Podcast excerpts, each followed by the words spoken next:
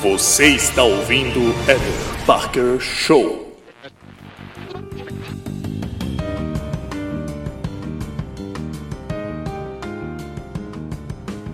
Você faz discursos autodepreciativos, você tem a necessidade constante de reavaliar o próprio trabalho, você cria fuga de situações que o coloque no centro das atenções.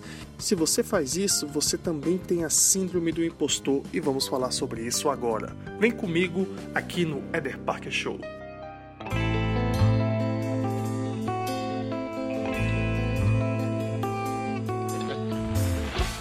O que é síndrome do impostor?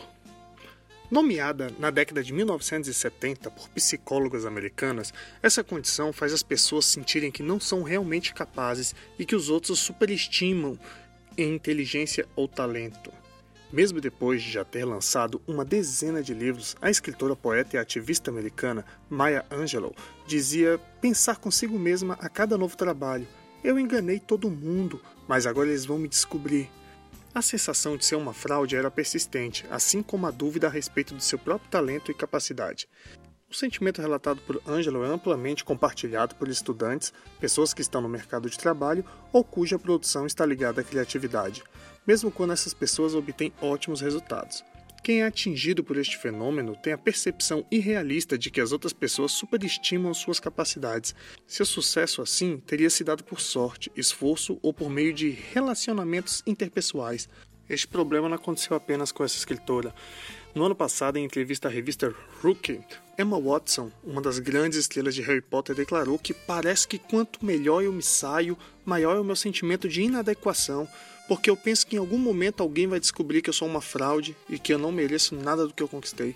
Anos antes, o mesmo pensamento também atormentava Kate Winslet. Eu acordava de manhã antes de ir para uma gravação e pensava: não posso fazer isso, eu sou uma fraude, contou ela pela Interview. Segundo o um estudo realizado pela psicóloga Gail Metters, da Universidade Dominicana da Califórnia, nos Estados Unidos, atinge grau 70% dos profissionais bem-sucedidos, principalmente mulheres, e você pode ser um deles.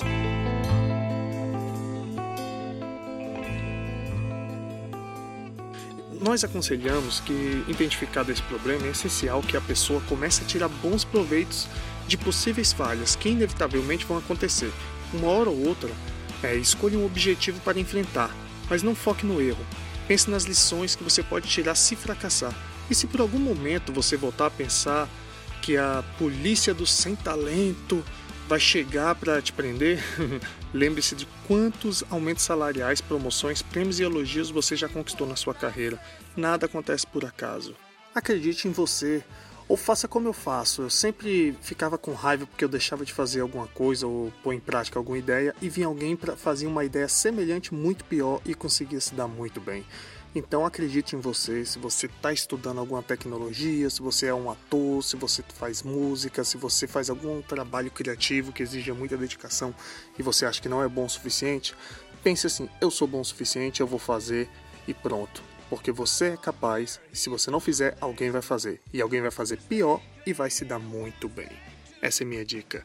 Valeu, galera. Esse foi o Weather Parker Show. Espero que você tenha gostado deste episódio sobre a Síndrome do Impostor. Forte abraço!